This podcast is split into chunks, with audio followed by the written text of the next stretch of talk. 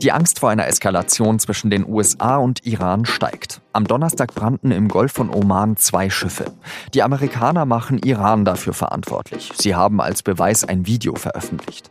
Riskiert Präsident Trump jetzt einen Krieg in der Golfregion? Das frage ich den US-Korrespondenten Hubert Wetzel. Ich bin Jean-Marie Magro und das ist auf den Punkt. Schön, dass Sie zuhören. It is the assessment of the United States government es ist die Einschätzung der US-Regierung, dass die Islamische Republik Iran für die Angriffe im Golf von Oman verantwortlich ist. So US-Außenminister Mike Pompeo. Niemand sonst in der Region habe die nötigen Ressourcen und Fähigkeiten für so einen Angriff.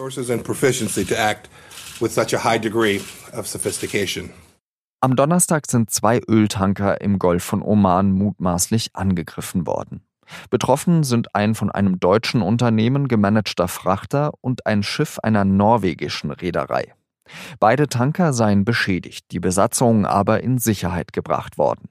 Die USA machen, wie gerade eben von Pompeo gehört, Iran dafür verantwortlich. Iran wolle erzwingen, dass die Wirtschaftssanktionen der US-Regierung aufgehoben werden. Denn der Vorfall spielte sich nahe einer strategisch wichtigen Meerenge ab, der Straße von Hormuz. Ein Viertel der weltweiten Ölexporte gehen dort durch. Iran hat die Vorwürfe haltlos genannt. Die USA würden durch ihren ökonomischen Krieg und den Terrorismus, den sie gegen das iranische Volk führen würden, selbst für Unsicherheit und Instabilität sorgen.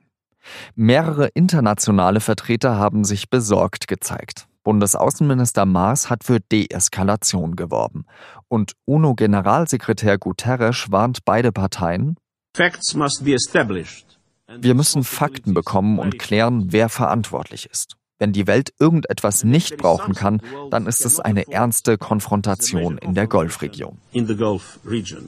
Ich spreche jetzt mit dem SZ-Korrespondenten in Washington, Hubert Wetzel. Herr Wetzel, glauben Sie, dass Donald Trump wirklich einen Krieg in der Golfregion riskieren wird? Ich glaube, man muss da zwei Sachen auseinanderhalten. Die eine Sache ist, ähm, ob Donald Trump es so weit kommen lassen will. Und die andere Sache ist, ob es nicht eventuell gegen seinen Willen so weit kommen könnte. Seit Beginn dieser Krise eigentlich, die ja jetzt auch schon seit einigen Wochen oder Monaten schwelt, ähm, sieht es eigentlich immer so aus, dass Trump seine alte Linie fährt. Er versucht, ähm, maximalen Druck aufzubauen auf die Gegenseite, in diesem Fall Iran. Ähm, Druck, ähm, der auch dadurch aufgebaut wird, dass er mit Krieg droht. Das hat man bei Nordkorea gesehen, diese Strategie.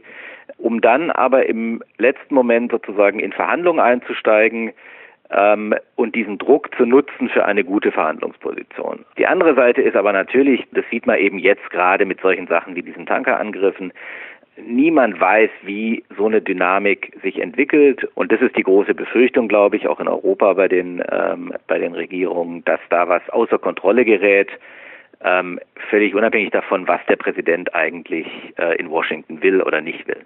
Die Iraner sagen ja, es würde sozusagen vorangetrieben von einem sogenannten Team B, also Bibi Netanyahu, Mohammed bin Salman und äh, der Sicherheitsberater John Bolton. Haben Sie den Eindruck, dass es so ein Team B gibt und lässt sich Trump tatsächlich von diesen Leuten leiten?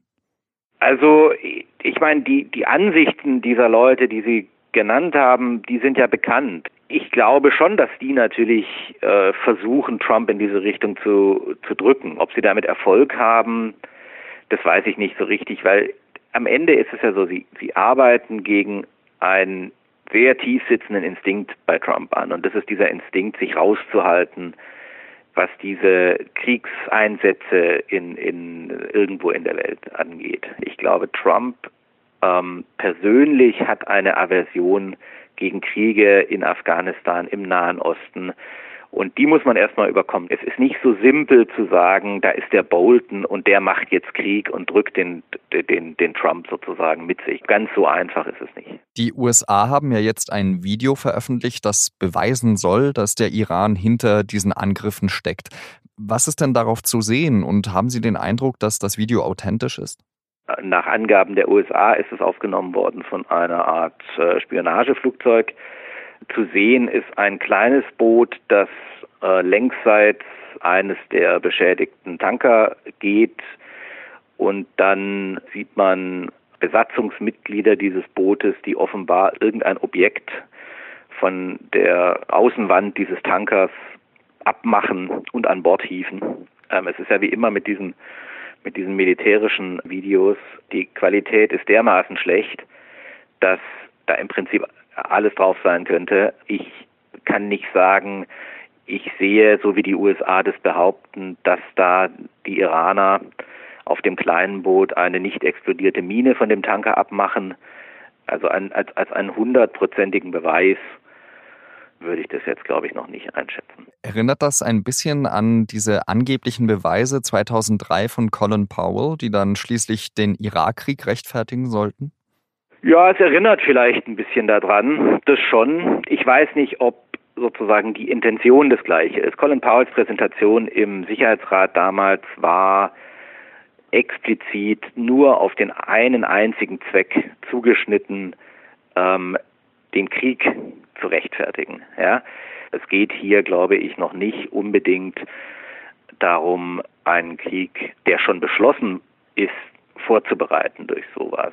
Ähm, ich glaube, es geht nur darum, den Iranern erstmal zu sagen, der Welt zu sagen, das war Iran und den Iranern zu signalisieren, wir wissen das und wir haben euch dabei beobachtet. Die Iraner sprechen ja schon von einer Operation unter falscher Flagge, also dass die USA und ihre Alliierten selber verantwortlich für diese Angriffe seien. Jetzt mal dahingestellt, ob das äh, so stimmt oder nicht.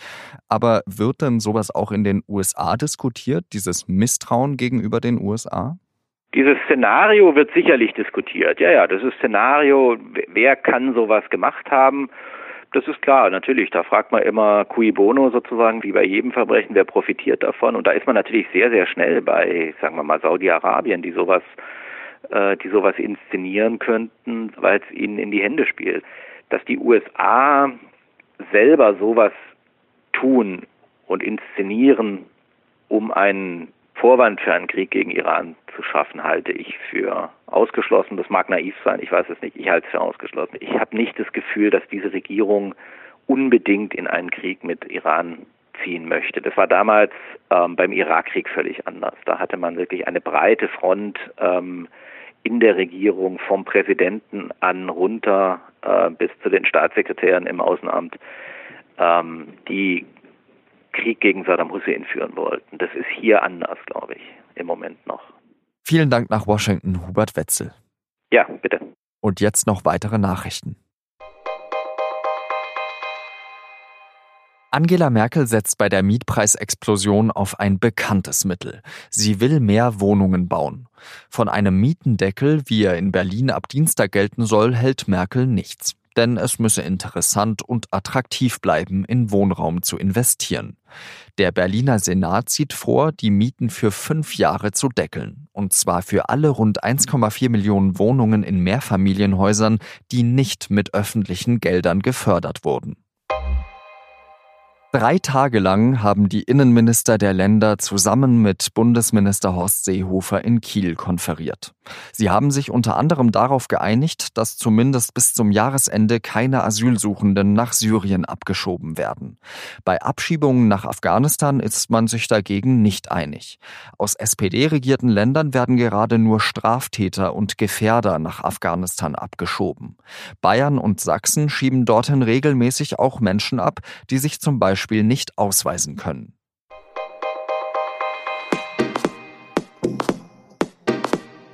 Gut zwei Wochen ist die Europawahl jetzt her und der CSUler Manfred Weber will weiter unbedingt Kommissionspräsident werden. Aber sein Rückhalt schwindet, selbst in Berlin. Welche Rolle Angela Merkel spielt und wieso ausgerechnet ein Deutscher von Webers möglicher Abfuhr profitieren könnte, darum geht es in der Wochenendausgabe der SZ. Das war's für diese Woche mit unserem Nachrichtenpodcast. Redaktionsschluss für Auf den Punkt war 16 Uhr. Merci beaucoup fürs Zuhören und bis zum nächsten Mal. Adieu.